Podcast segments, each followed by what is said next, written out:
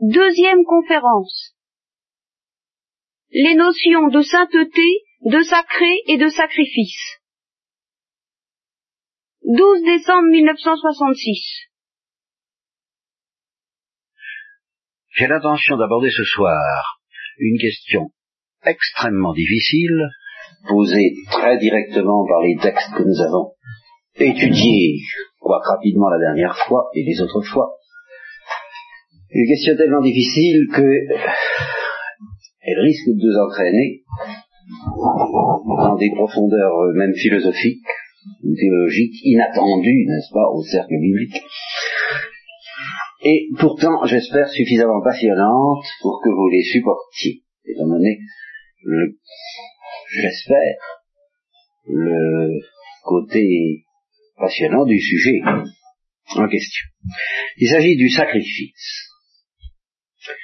Puisque le livre du Lévitique que nous avons parcouru rapidement la dernière fois, une bonne partie du livre des Nombres, et encore une partie non négligeable du, Deutéronome, et évidemment de l'Exode, nous parle des sacrifices, des rites sacrificiels dans le judaïsme. Étant donné que tous ces rites sont la préfiguration du grand sacrifice, euh, et, qui est en même temps double de la scène et du vendredi saint, ça vaut la peine de se poser la question, de savoir ce que ça veut dire. Vous vous rappelez qu'à fois, nous avons été tout de même un peu frappé, impressionné, disons par euh, ces deux notions fondamentales qui sont en même temps des réalités physiques dans la vie des sacrifices et dans la vie en particulier des sacrifices juifs, le sang et le feu. Voilà. Eh bien, nous allons essayer de nous mettre en présence du feu et du sang. Et nous demander qu'est-ce que ça veut dire? Ce feu et ce sang qui jouent un rôle incontestable, n'est-ce pas, dans les holocaustes, les holocaustes sont des sacrifices par le feu, et dans tous les sacrifices, qui seront de véritables sacrifices, qu'il s'agisse de sacrifices d'holocauste ou de sacrifices d'expiation, eh bien, il y a une immolation et le sang coule. Et d'autre part, on ne peut pas nier que dans la psychologie humaine, ce sont des notions qui évoquent quelque chose mettre une ville à feu et à sang. Quelque chose évidemment d'inquiétant, de redoutable. Et alors, nous nous trouvons justement là en face de ce mystère du sacrifice comme quelque chose foncièrement ambivalent. Pensez au sacrifice d'Isaac. Il est tout de même remarquable que les exégètes l'aient interprété de deux façons. Les uns ont apprécié beaucoup surtout le geste d'Abraham acceptant d'offrir son enfant, et les autres ont dit, euh, le sens de cette histoire, c'est que Dieu ne voulait plus de sacrifice sanglant d'enfants humains, d'êtres humains. Ça, c'est la purification du culte juif par rapport aux coutumes cananéennes, incontestables d'ailleurs, de euh, d'immoler des enfants. Alors d'un côté, euh, il suffit pas de dire ça, vous voyez Il suffit pas de dire d'un côté le geste d'Abraham est quand même très beau, il donne son enfant, et puis de l'autre, ah, oh, dit quand même, euh, ça prouve bien que c'est une très mauvaise chose d'immoler des enfants, et que le sens de l'éducation d'Yahvé, c'est justement qu'Abraham n'immole pas son enfant. Il faudrait même savoir ce qu'il y a plus important dans le sacrifice d'Abraham. Est-ce que c'est que Dieu lui demande d'immoler son enfant, ou est-ce que c'est que Dieu lui demande de ne pas l'immoler? Alors il y a les deux dans le sacrifice d'Abraham, mais nous nous trouvons justement devant une ambivalence. Le sacrifice apparaît facilement, très facilement, comme une chose horrible. Le mot horreur doit être prononcé à propos de cette notion de sacrifice. Et voilà que, dans la religion des Juifs, il apparaît comme une chose divine. Eh bien, euh, qu'en est-il? Qu'est-ce que ça signifie au juste? Vous voyez tout de même l'ampleur de la question. Elle, peut, elle, mérite, elle est tout de même suffisamment centrale pour que nous y arrêtions le temps qu'il faudra, peut-être plusieurs séances. Je ne pense pas tout liquider ce soir. Et d'autant moins que l'explication que je vous proposerai, disons la synthèse que je vous proposerai, je suis en train de la chercher plus que je ne l'ai trouvée. Et je vous la proposerai comme très personnelle. Je veux dire par là que souvent, je parle tout de même au nom de la foi, je dis, ben voilà, c'est comme ça, c'est ça la foi, c'est ça la révélation, il faut y croire ou pas y croire. Hein, je ne parle pas de moi-même. Là, euh, je vous proposerai cette vue comme euh, une vue personnelle, dont vous pourrez faire ce que vous voudrez. Ça je vous indiquerai tout de même, de temps en temps, euh, certains éléments qu'il serait grave de refuser. Nous allons voir ça d'ailleurs tout à l'heure, tout de suite, très très vite. Et il y a des positions extrêmes en gros, il y en a deux, l'une qui exalte à l'excès la notion de sacrifice, et qui, elle, euh, n'est certainement pas acceptée ni reçue dans les milieux chrétiens, l'autre qui, au contraire, veut pratiquement évacuer toute espèce de sacrifice de la religion, qui essaie de proposer une religion non sacrale, non sacrificielle. Pas parce que dans sacrifice, l'étymologie du mot, c'est faire du sacré. Alors si on veut se débarrasser complètement du sacrifice, il faut se débarrasser aussi du sacré. Eh bien, il existe des auteurs qui ne reculent pas devant euh, cette, euh, ce radicalisme. mais avant de m'engager là-dedans, alors je vais vous, je vais ventiler un petit peu la question devant vous, si vous voulez, n'est-ce pas? Euh, Afin que vous voyiez que si nous allons, nous allons être obligés de partir dans des considérations assez métaphysiques, tout au moins théologiques, je vous préviens d'avance, mais je voudrais que vous compreniez que c'est pour répondre à une difficulté très réelle et très délicate. Je vais d'abord vous lire un texte d'Isaïe, tout à fait au début du livre d'Isaïe. Entendez la parole de Yahvé, chef de Sodome. Écoutez l'ordre de notre Dieu, peuple de Gomorre, un peuple un texte qu'on a lu récemment euh, à la messe, dans les textes qu'on prend maintenant en lecture courante. Que m'importent vos innombrables sacrifices dit Yahvé. Voyez, je vais faire le pendant à l'intérieur même de la Bible. D'un côté le Lévitique, où il est question que de ça. Et puis, ce que ont tendance à dire les prophètes. Et un texte comme celui-là est particulièrement éloquent. Que m'importent vos innombrables sacrifices, dit Yahvé. Je suis rassasié des holocaustes de béliers et de la graisse des veaux. Le sang, le sang, le sang des taureaux et des boucs me répugne.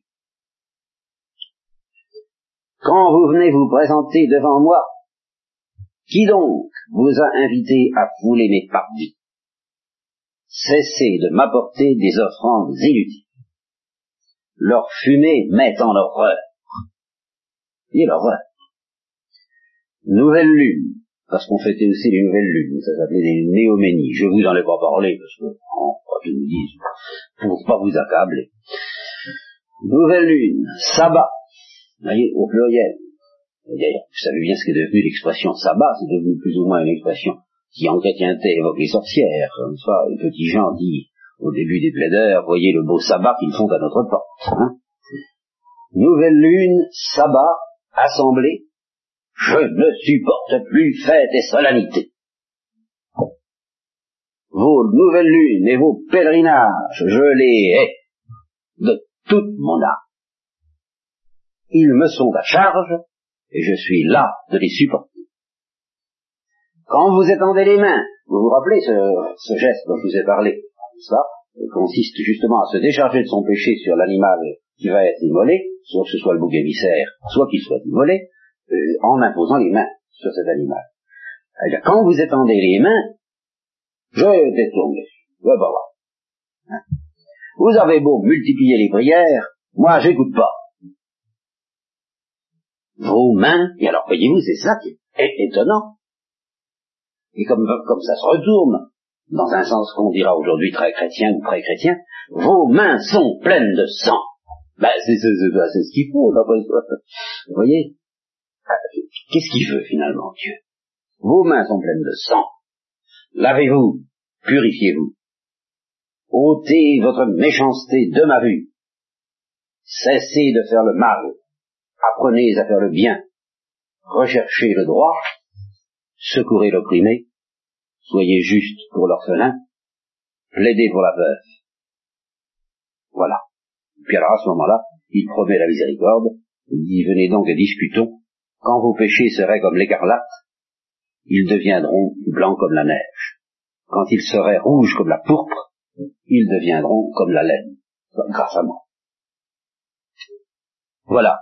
Alors, certains auteurs ont pris acte de textes de ce genre, il y en a d'assez nombreux, celui-ci est un des plus saisissants, ça, pour euh, énoncer une théorie extrême, dont je vais vous parler euh, un certain temps, et qui consiste à dire qu'on appelle la théorie de la condescendance. En ça, pour ces auteurs-là, les sacrifices, ce seraient des péchés. Ah, fou. Ce seraient des péchés, un peu comme le fait d'avoir quatre femmes. Vous voyez? Des péchés auxquels Dieu aurait condescendu. Parce qu'il ne pouvait pas obtenir tout du peuple juif du jour au lendemain. Alors de même qu'il tolérait, à cause de la dureté de leur cœur, qu'ils femmes, eh bien il tolérait qu'ils pratiquent des sacrifices. En essayant seulement d'orienter ces sacrifices, qui en soi seraient des actions mauvaises, eh bien, de les orienter vers un moindre mal, vers une purification toujours de plus en plus grande, et euh, peut-être aussi vers la figure, bien entendu, euh, du, sacrifice du calvaire.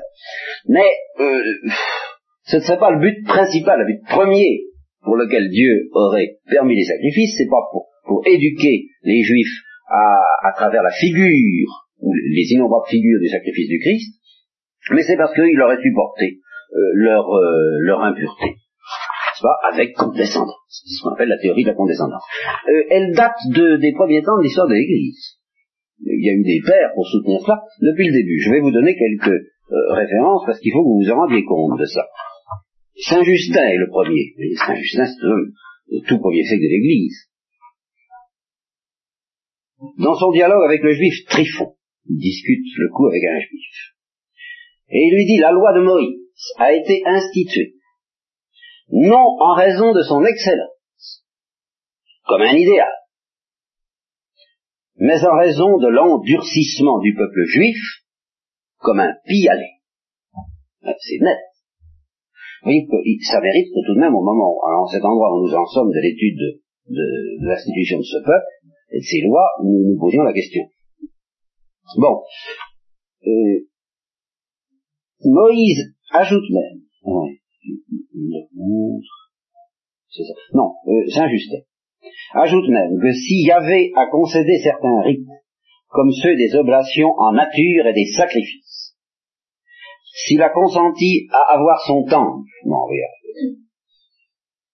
c'était afin qu'Israël, trouvant dans sa liturgie des pratiques analogues à celles qui le séduisaient chez ses voisins, ne soit pas tenté d'adopter leurs usages et de passer au polythéisme. Il leur faut des sacrifices, eh ben, ils en auront, euh, mais euh, ils ont des sacrifices euh, bien de chez. Voyez-vous, des sacrifices monothéistes. Il vaudrait mieux pas de sacrifices du tout, évidemment, mais ils peuvent pas. Bon, alors au moins qu'ils évitent le polythéisme. Si je leur interdis tout sacrifice, ils vont euh, lier les deux et ils vont retourner au polythéisme. Bien. Euh, D'autres auteurs, Saint Jérôme dit la même chose, euh, c'est une autorité importante, les sacrifices mosaïques ont été concédés à Israël pour adapter au service du vrai Dieu des rites auxquels il s'était attaché quand il servait les idoles. c'est net. Par conséquent, le rituel que nous avons étudié dans Lévitique apparaît à certains pères de l'Église comme une concession aux tendances paganisantes d'une nation corrompue par son séjour prolongé au milieu des nations idolâtres et par le contact incessant des peuples polythéistes. Voilà. Alors ça n'empêche que, bien sûr, euh, Dieu en profite pour épurer la morale, mais euh, il abandonne d'assez larges morceaux. Au XVIIe siècle, un certain Don Calmet, un bénédictin, je crois, dans ses dissertations sur l'Ancien Testament, dit, il est à remarquer que dans les lois que Dieu donne à son peuple, il fait en quelque sorte deux personnages celui de Dieu et celui de roi. En qualité de Dieu, il prescrit à son peuple les lois morales les plus parfaites et les plus justes. Il découvre les grands principes de la loi naturelle et des obligations de l'homme envers Dieu. Mais en sa qualité de roi, ou en qualité de roi, il se rabaisse à la faiblesse du peuple. Il se proportionne à sa portée. Ses ordonnances ne sont pas toujours les plus parfaites ni les plus justes qu'il aurait pu donner mais il les donne telles que le peuple pouvait les porter et les pratiquer. Il permet, il tolère, en qualité de prince et de roi des Hébreux, ce qu'il condamne en qualité de Dieu et de juge. Voilà. Alors, cette théorie a beaucoup de vrai. C'est vrai, dans bien des domaines, Dieu a toléré des choses et, ça explique bah, toutes sortes de paradoxes, tous auxquels nous sommes d'ailleurs euh, euh, attardés quand nous avons étudié la Genèse, sur le comportement tout de même un peu bizarre, pour ne pas dire scandaleux parfois, des bataillards. La question qui se pose est la suivante, est-ce que le sacrifice comme tel, je précise, comme sanglant, fait partie de ces choses que Dieu a concédées, ou est-ce qu'il l'a voulu? Vous voyez? La question n'est pas si facile. Alors je vais vous citer maintenant un auteur que j'ai lu récemment, c'est un dominicain. Peu importe son nom, il écrit dans une revue fort appréciée, L'Art du biblique.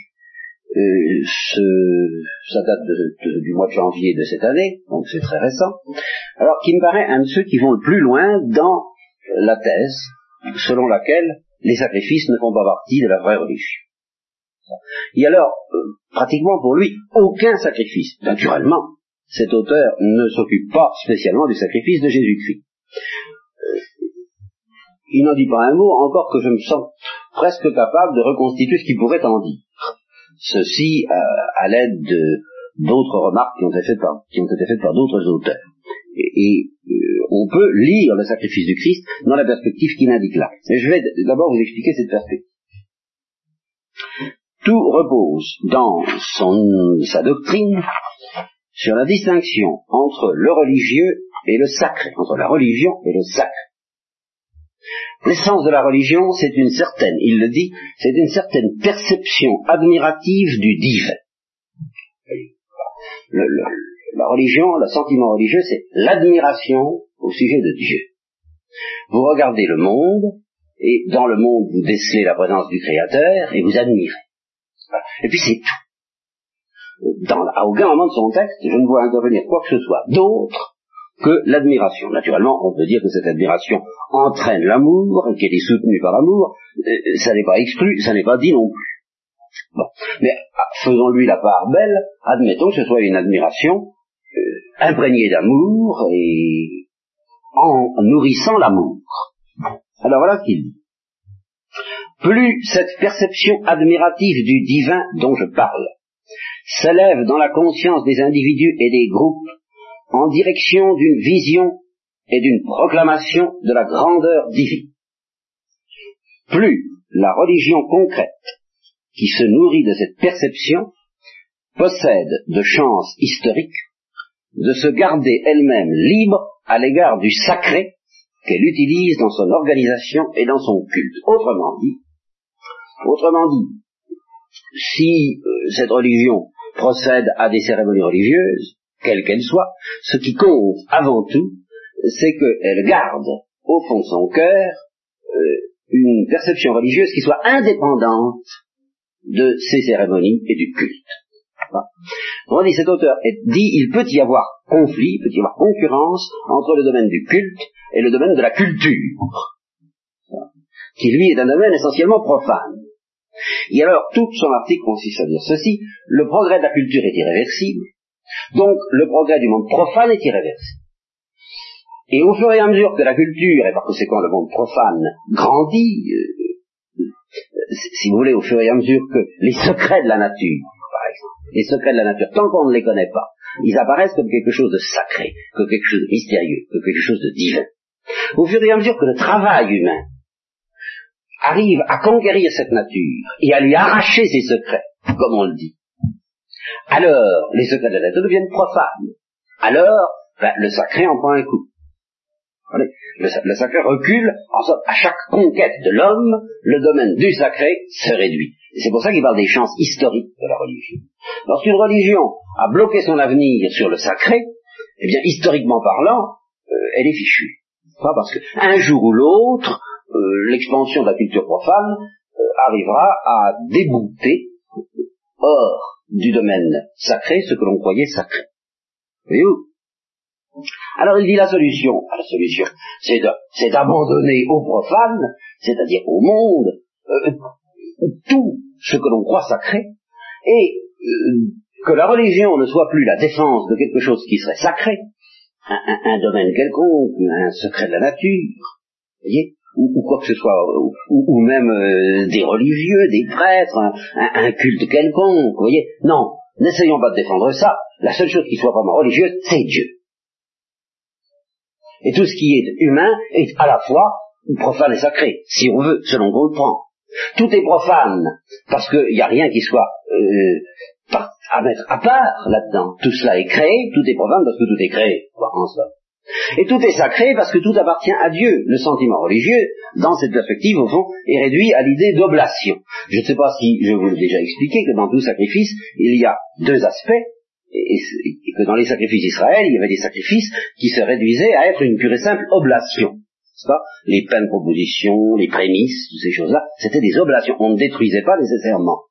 Voyez? Donc dans un sacrifice, il y a deux aspects. Il y a l'oblation, et puis il y a l'immolation. Alors cet auteur dit, au fond, ce qui compte, c'est l'oblation. Sa religion, ainsi, devient, euh, et sa religion chrétienne devient une religion où euh, intérieurement, dans une attitude d'admiration pleine d'amour, on offre à Dieu, eh bien, on offre à Dieu toutes choses. On lui offre le monde entier, mon Dieu, mon âme t'adore par les de l'aurore, n'est-ce pas, euh, selon le, le bien connu. On lui offre les secrets de la nature, on lui offre le travail humain, on lui offre les fruits du travail humain, on lui offre les hommes eux-mêmes, on lui offre son cœur, on lui offre son intelligence, on lui offre ses forces, on lui offre tout. Et plus, euh, ou plutôt, moins on aura besoin d'un culte précis pour accomplir, pour, euh, euh, adopter cette attitude intérieure, eh bien plus la religion sera pure. Vous voyez ce que je veux dire Alors, ici, je vais essayer d'aller un petit peu plus loin que l'article lui-même, en utilisant, comme je vous dis, d'autres auteurs qui sont au fond dans la même ligne de pensée, parce que c'est une ligne de pensée qui est en train de, s'étaler, voilà, avec une tranquille splendeur dans le monde chrétien. Et le sacrifice du Christ, dira-t-on. Alors, pour le sacrifice du Christ, j'ai entendu exposer le sacrifice de la messe, qui prolonge le sacrifice du Christ, dans une ligne qui ne me paraît pas entièrement incompatible avec ce que je viens de vous dire. Et je pense que cette ligne a beaucoup de chance d'emporter l'adhésion de beaucoup de chrétiens aujourd'hui et d'être souvent prêchée. Il reste à savoir si ça rend compte de manière suffisante du sacrifice du Christ. Cette ligne, si vous voulez, implique, bien entendu, tout de même, tout de même, bien obligé d'admettre ça, d'ailleurs cette religion ne l'exclut pas, la réalité du péché. Ça, on n'exclut pas le péché le péché, ça consiste bien évidemment à refuser de faire cette oblation dont je viens de parler, à prendre, euh, à refuser d'admirer, d'une admiration aimante, le, Dieu en question, à travailler pour soi, à se fermer, à ne pas s'ouvrir aux autres. Évidemment, tout ça se tiendra. on s'ouvre aux autres, qu'on offre à Dieu, et en s'offrant soi-même à Dieu. Et pas, tous en commun, euh, une immense oblation. Bon, si on refuse cela, en se renfermant sur soi, on tombe dans le péché, et si on tombe dans le péché, eh bien on peut s'endurcir au point, évidemment, ça, ils ne viendront pas jusqu'à nier cela, au point de commettre des crimes. Euh, les crimes, ça existe, il n'y a qu'à ouvrir les journaux, et d'ailleurs, la guerre euh, est un, crime collectif qui devient de plus en plus grave, de plus en plus terrifiant. Donc euh, ça, on reconnaît l'existence du mal et du péché sous cette forme, en particulier, du crime. À partir du moment où on reconnaît cela, supposons un innocent un saint, un enfant de Dieu, quelqu'un qui euh, qui soit d'ailleurs en plus le Fils de Dieu. ne, ne, ne, trichons pas avec cette doctrine, ne la, ne la présentons pas comme plus hérétique, si j'ose dire, que je, je serais obligé de dire qu'elle n'est intrinsèquement. Donc, admettons que c'est le Fils de Dieu, il aime son Père, qu'est-ce qu'il fait le Fils de Dieu? Ben, Il aime son Père, il est dans un état d'admiration, évidemment, et, d'amour à l'égard de son Père, il aime son Père. Et puis, il rencontre des hommes qui essaient de le détourner de cet amour. Alors il dit non, j'aime mieux mourir. Voilà, puis voilà. Et puis c'est sacrifice du Christ qui nous montre l'exemple de ce qu'il faut faire pour être chrétien. Il ne faut pas se laisser détourner par les hommes de l'amour admiratif de Dieu. Et alors, ainsi, le Christ s'offre. Euh, il s'offre à son Père comme il offre toute chose, et comme on offre sa vie, et comme on offre sa mort. Et puis, il l'offre spécialement comme un exemple qui peut être pour nous une source de salut. Alors là, toutes les notions peuvent revenir plus ou moins euh, euh, dans une telle perspective, enfin, euh, il offrira ça comme une source de salut parce que c'est tout de même un bel exemple de fidélité jusqu'au bout à l'amour de Dieu, plutôt mourir que de manquer à l'amour admiratif de Dieu. Et alors on commémore ce sacrifice tel qu'il a été accompli par Jésus. Vous voyez hein? Eh bien, euh, ça m'étonnerait que à l'occasion, à une occasion ou à une autre, vous n'entendiez pas dire des choses de ce genre, et l'avantage de cette religion, euh, c'est qu'en effet, elle est très humaine. Dire que c'est une religion inhumaine. c'est vraiment une religion qui nous dit, bah, soyons bons, soyons même gentils, si vous voulez. Hein euh, aimons-nous les uns les autres, et offrons tout cela à Dieu. Voilà. Si vous voulez, ce qui se trouve évacué complètement dans cette perspective, c'est la notion, c'est effectivement la notion de sacré. C'est pas seulement la notion de sacrifice. L'idée que quelque chose puisse être sacré, que quelque chose puisse être consacré. Alors c'est dans cette ligne-là que vous trouvez des religieux, des religieuses qui viennent me demander, mais enfin, mon père, aujourd'hui on nous dit que il n'y a pas besoin d'attacher d'importance à la consécration religieuse, la consécration baptismale suffit déjà, et au fond, bien sûr, c'est ce qu'on dit, la consécration baptismale suffit, mais vous voyez que l'esprit général de cette doctrine, c'est d'évacuer toute notion de consécration, euh, tout est, je vous répète, tout est sacré et tout est profane. Voulez-vous, on, va faire un effort, si vous voulez, pour aller un petit peu plus loin encore. Alors, dans, la ligne même que je viens de vous présenter là, seulement, à, ce moment-là, je ne veux pas être injuste. Ce que je vais dire à partir de maintenant n'est pas soutenu explicitement par cet auteur-là, ni par d'autres que j'ai entendus. Euh, vous ne le trouverez sans doute pas affirmé comme tel par beaucoup de prêtres, mais je crois pouvoir dire que c'est tout de même la ligne vers laquelle tend cette religion. C'est là que on se trouverait le plus à l'aise, si on pouvait aller jusqu'au bout. Hein Et euh, J'irai encore un petit peu plus loin après, et alors évidemment nous débarquerons en plein athéisme, brusquement, et sans l'avoir prévu, mais ça, euh, je vais essayer de l'expliquer progressivement. Mais premier pas, toujours dans la même direction, en somme, si vous voulez, c'est la notion de surnaturel qui disparaît. Parce que qu'est-ce que c'est que la notion de surnaturel? C'est tout de même la notion euh, d'une invasion de la créature par le divin. Dans cette perspective-là, c'est précisément cette notion-là qui est récusée avec la notion de sacré. on vous dit le divin n'a pas à envahir la créature, et d'ailleurs, c'est cette nostalgie de faire envahir le divin par la créature une, de faire envahir la créature par le divin, a un grand inconvénient par rapport au divin, c'est que ça le souille, en fin de compte, ça le compromet, tout au moins. Le, divin devient compromis du fait qu'il est en, contact avec la créature, au lieu de vous attacher à la seule valeur pure et authentique à laquelle vous devez vous attacher, c'est-à-dire Dieu dans sa transcendance, dès que vous avez le souci de défendre du surnaturel, vous avez le souci, au fond, de défendre des choses créées. Vous vous attachez à du créé. Alors que la vraie religion ne doit s'attacher qu'à l'incréé. Donc, l'extrême pointe à laquelle euh, on risque d'arriver, c'est que Dieu, euh, qui est objet d'une admiration aimante peut-être, encore une fois le mot amour n'est pas prononcé dans ce texte, Dieu qui est objet d'une telle admiration, euh, devient complètement étranger au monde. Il le soutient par sa puissance, il le soutient par sa force créatrice, bien entendu, ça, mais euh, il, n'intervient pas dans ce qu'il a de tout à fait propre, de tout à fait personnel dans la vie du monde. Autrement dit, et c'est ça où nous en arrivons au rêve, ah, alors ça ce n'est plus la théorie de ces gens-là, c'est une autre théorie, mais euh, elle a existé et elle continue à faire, à mon avis, ses ravages chez les chrétiens, nous, nous arrivons au rêve de Descartes, à savoir laisser le monde temporel, le monde profane, euh, suivre ses lois propres sans qu'il y ait aucune intervention de Dieu dans cette affaire-là. Ou si vous voulez, s'il y a eu des interventions de Dieu dans l'histoire, on ne refusera pas d'admettre qu'il y a eu des interventions de Dieu dans l'histoire, et en particulier l'incarnation, mais le but de ces interventions, c'est de délivrer l'homme du sacré. Lequel est toujours quelque chose de plus ou moins impur et de plus ou moins compromis avec euh, somme des instincts assez grossiers chez l'homme. La religion la plus pure, c'est cette religion euh, éthérée et intellectuelle qui se fait une telle idée de Dieu que Dieu est rejeté au ciel et que, à la limite, eh bien, à la limite, je serais tenté de dire que Jacques Prévert m'a pas mal défini l'idéal de cette religion.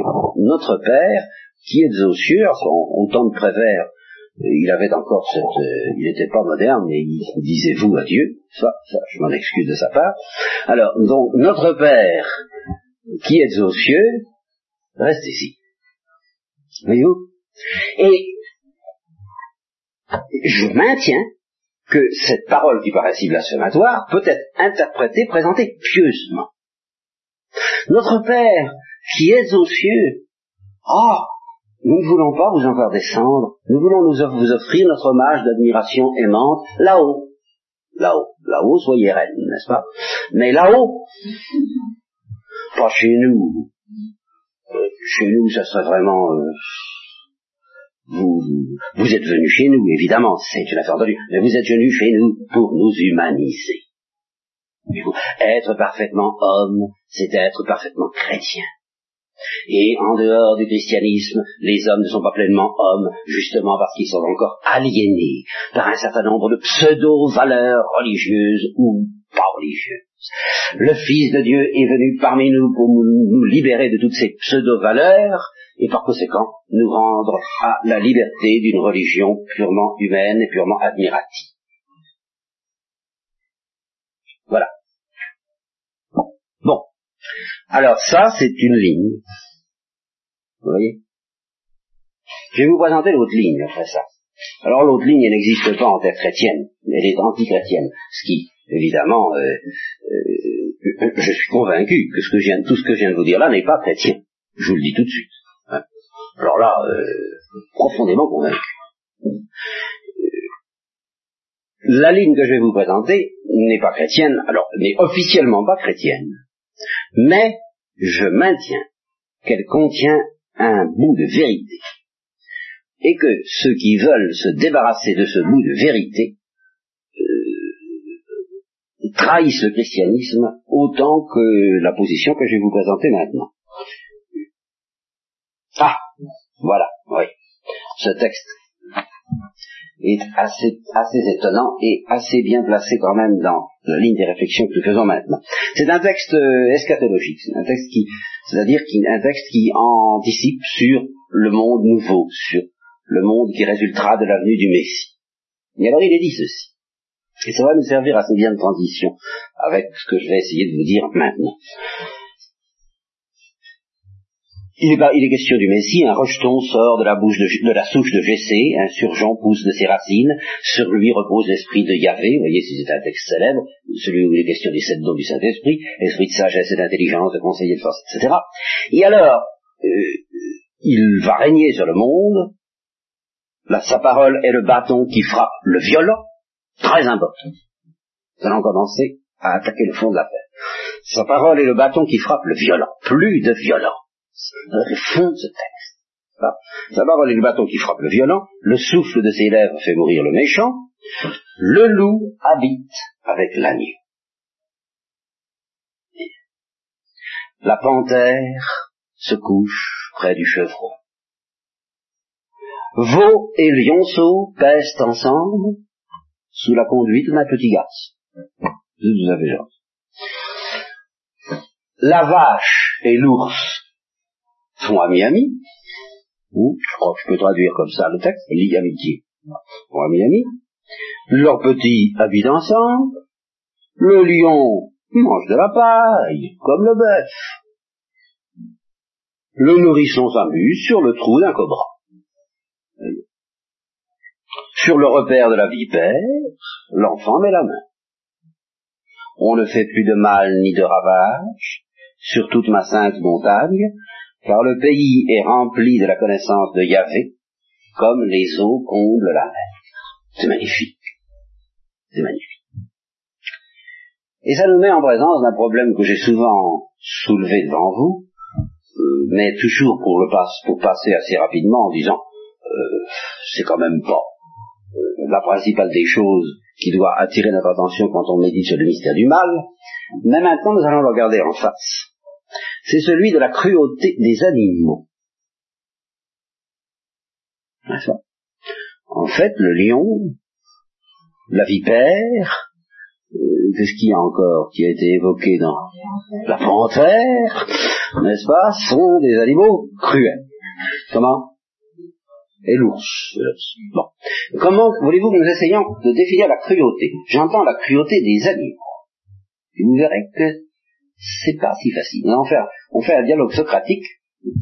Qu'est-ce que c'est que la cruauté? Euh, Hippias, Gorgias, Protagoras, euh, ou euh, Triclides, je sais pas. Bon, Calidève. Qu'est-ce que tu en penses? Qu'est-ce que c'est que la cruauté? Eh bien, réponse biologique, strictement biologique, eh bien, cruel égale carnivore. C'est ça. La seule manière de ne pas être cruel, c'est de manger uniquement des légumes. C'est d'être végétarien. Manger de la viande, manger des animaux, ben, forcément, c'est être cruel. Eh bien, c'est pas vrai. Je m'excuse, mais c'est pas. Quand il y a une différence phénoménologique, et je vous demande d'y être attentif, entre l'hirondelle qui absorbe des insectes au vol, entre Jean-Baptiste qui se nourrissait de sauterelles, et puis le loup qui dévore sa proie. Pareil. Et quelle est la différence alors? Voilà. le fait, c'est pas parce qu'on mange de la viande est-ce que nous sommes cruels parce que nous mangeons de la viande? Oh, on va dire, ben alors faut manger du poisson. C'est pareil.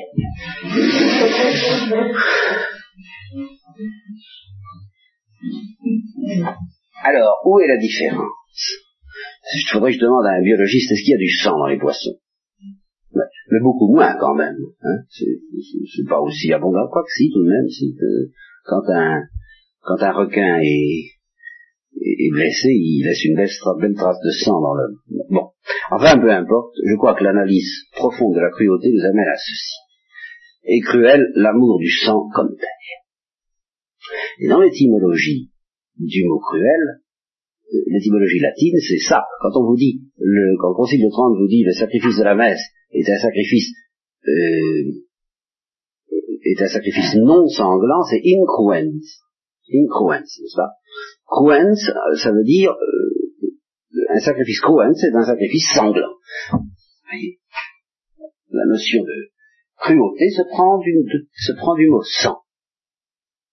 Et alors, on dira une bête est cruelle quand elle a l'amour du sang pour le sang. C'est-à-dire, quand ce fait qu'elle mange la chair d'un autre animal n'est pas déclenché purement et simplement par la faim, qui laisse parfaitement légitime à Jean-Baptiste de manger des sauterelles, ou à l'hirondelle de manger des petits insectes, hein, mais pas une espèce de rage. Je crois qu'il faut se mettre en face de la réalité. Ça, une, espèce de rage provoquée, d'une manière très manifeste chez les loups, par exemple, par la vue du sang. Si on arrive à blesser un loup qui vous court après, on est sauvé parce que la meute tout entière ne résiste pas à la vue du sang. Pour les chiens aussi d'ailleurs, c'est assez net, euh, la vue du sang provoque quelque chose. Alors nous sommes devant ce mystère qui peut être considéré comme purement euh, biologique et sans signification, qu'un réflexe. Mais c'est que la vue du sang provoque un comportement qui, à nos yeux d'hommes, a une signification très nette, qu'on appelle cruel, et qui implique une espèce de rage, et non pas seulement purement, et non pas purement et simplement de l'appétit. Je ne sais pas si vous comprenez ce que je dire. Et c'est ça qu'on appelle la cruauté. C'est cette espèce de rage. Alors, euh, le rêve, assez eschatologique, de d'Isaïe, et le rêve aussi de ses bons auteurs, c'est, euh, et à juste titre, c'est une religion, c'est une vie humaine dont la rage sera exclue.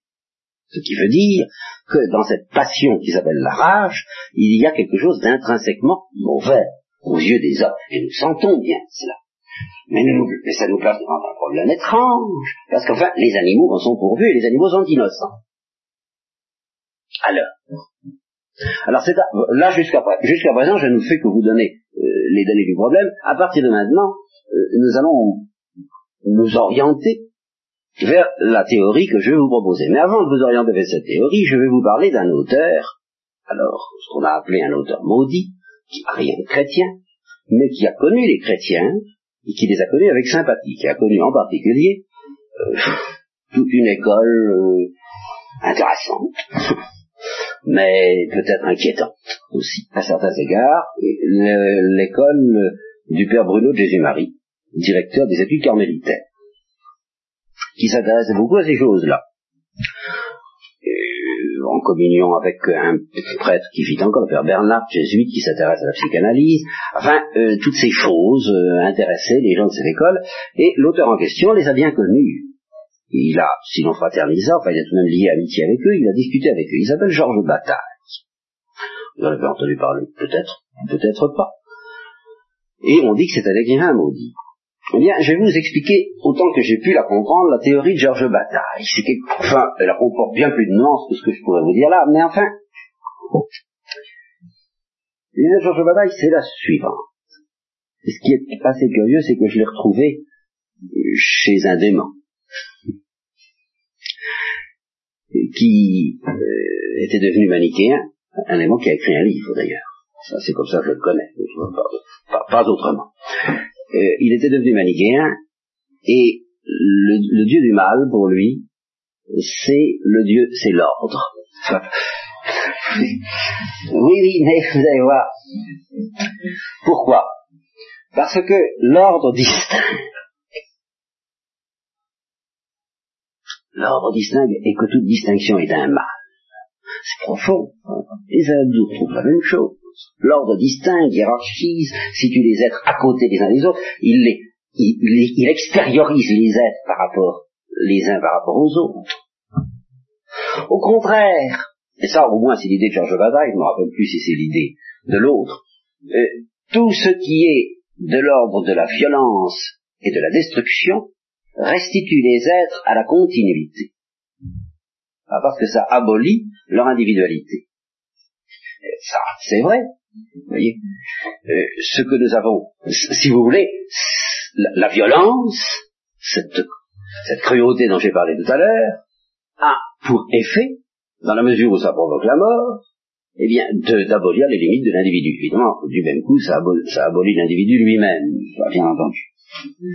Mais, tant que vous raisonnez assez grossièrement, et incontestablement, le raisonnement de Georges Bataille est assez grossier,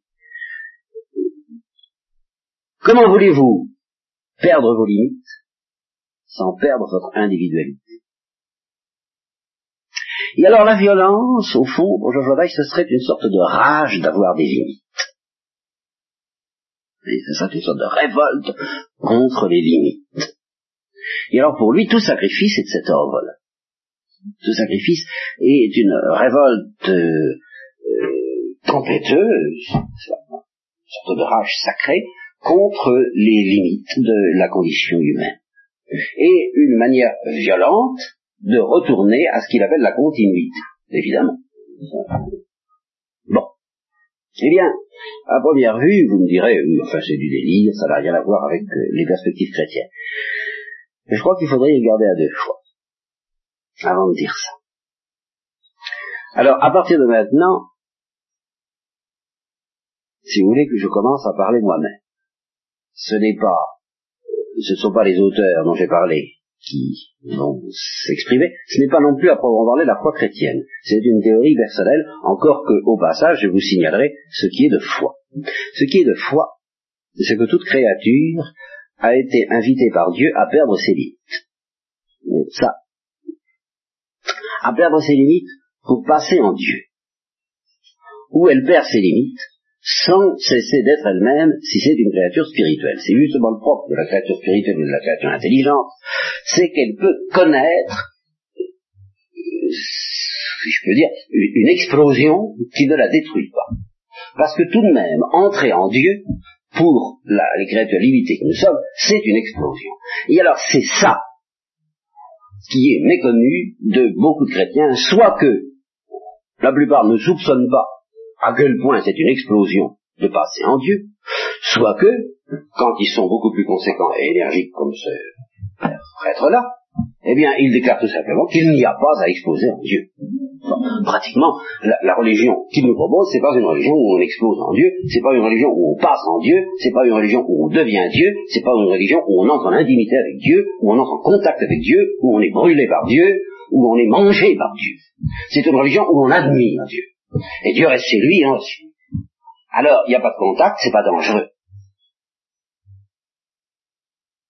C'est une religion essentiellement euh, calme et ordonnée. Hein?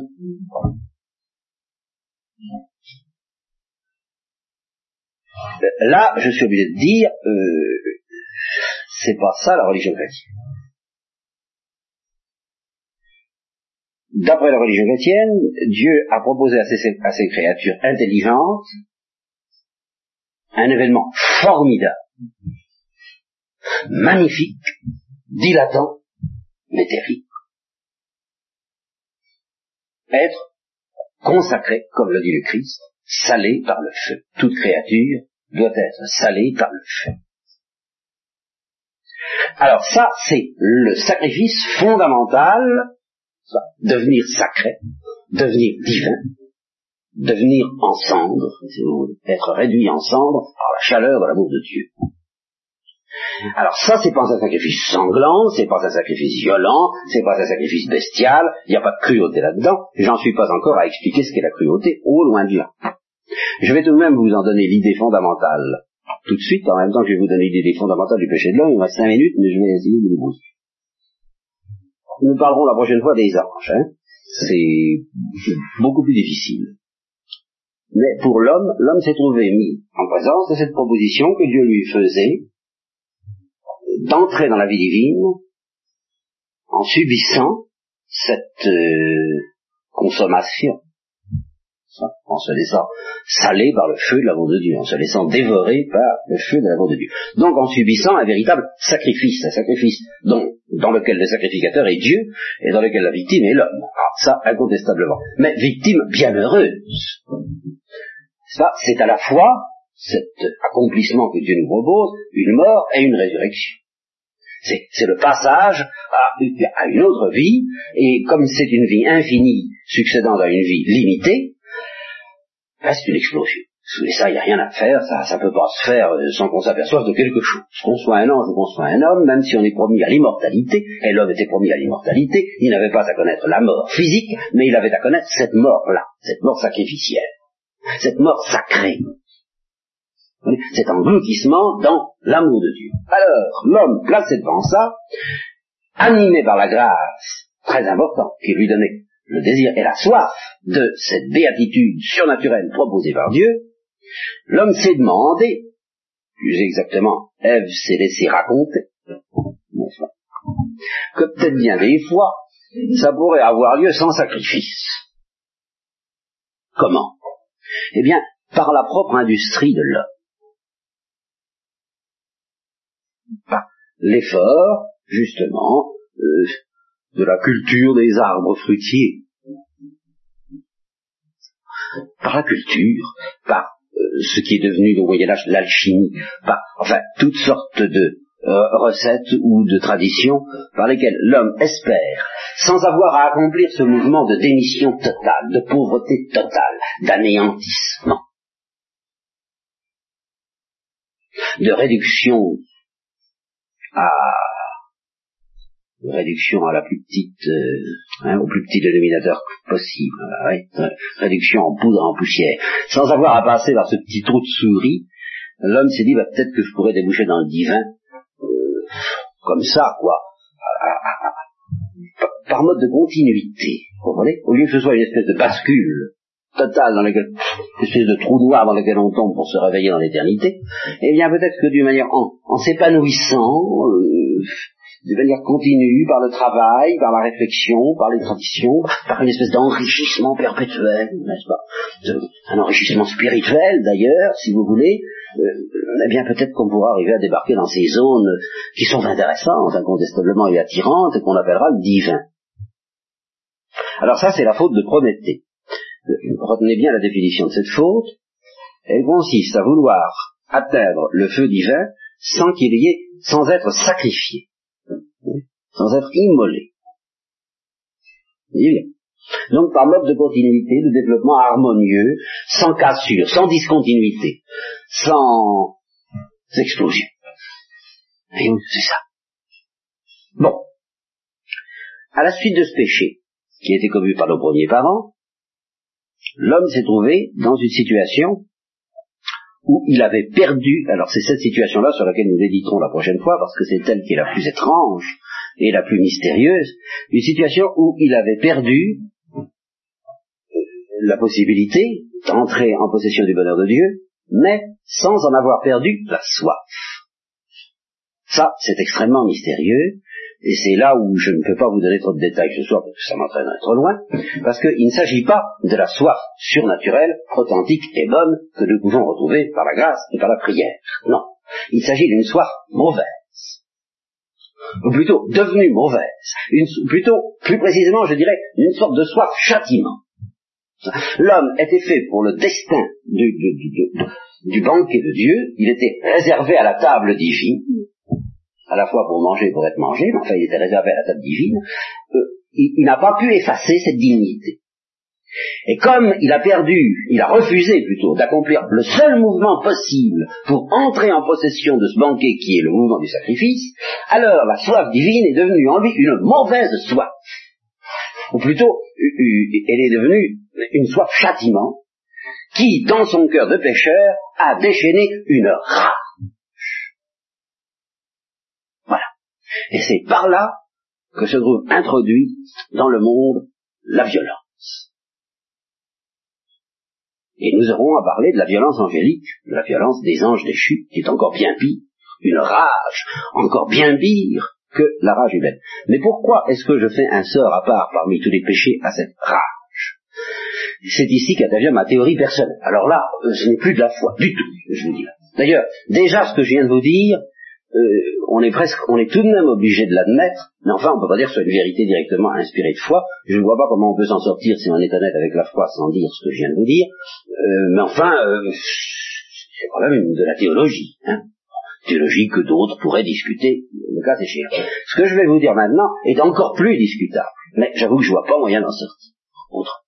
En général, on présente le péché qui vient de nos passions en définissant, en disant ceci, nos passions sont pécamineuses dans la mesure où elles se révoltent contre l'autorité de la raison, dans la mesure où elles ne sont pas dominées par la raison.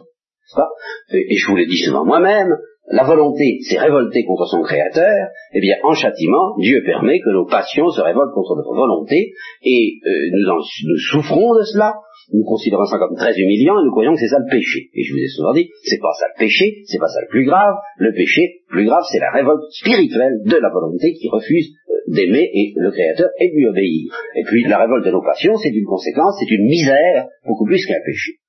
Eh bien, je crois qu'il y a une exception à ça.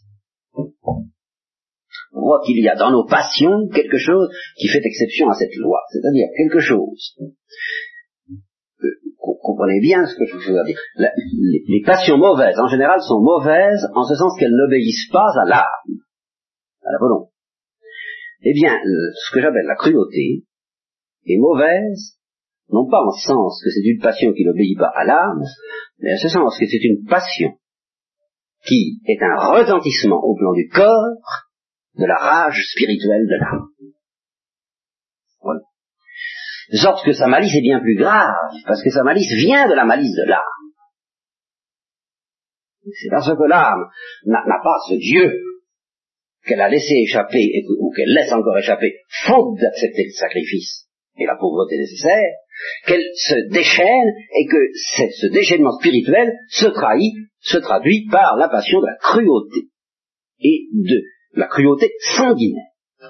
Pourquoi sanguinaire Alors ça c'est évidemment très mystérieux, mais je crois. Je, c'est là l'hypothèse que je vous propose, et que les animaux bâtissent avec nous une situation violente, une situation anormale, une participation involontaire, non pas dans la mesure où ils sont carnivores, ça c'est la nature, c'est normal d'être carnivore. Ce qui, ce qui me paraît pas normal, ce qui me paraît pas compatible avec un état de justice originelle ou de justice restaurée, c'est l'amour du sang. Ça, ça me paraît intrinsèquement euh, et en même temps euh, très instructif. Parce que je crois que l'amour du sang, c'est le retentissement charnel de la rage de l'âme. De ne pas posséder Dieu. Et c'est ainsi que naît alors euh, la cruauté. Et alors dans ce cas, question, pourquoi Dieu a-t-il en quelque sorte permis dans toutes les religions que s'organise la cruauté autour des sacrifices Est-ce uniquement par condescendance ou n'avait-il pas une autre idée? Eh bien, il avait une autre idée qui n'exclut pas la condescendance, et, une condescendance qui d'ailleurs n'est pas allée jusqu'à permettre des sacrifices d'enfants. Cela, il les a permis comme il permet le péché, mais il ne les a jamais permis à son peuple, bien sûr. Mais les sacrifices d'animaux, oui. Et je pense que dans les sacrifices d'animaux, il n'y a pas que du négatif. Il y a autre chose. Alors qu'est-ce qui peut bien y avoir de positif dans les sacrifices d'animaux?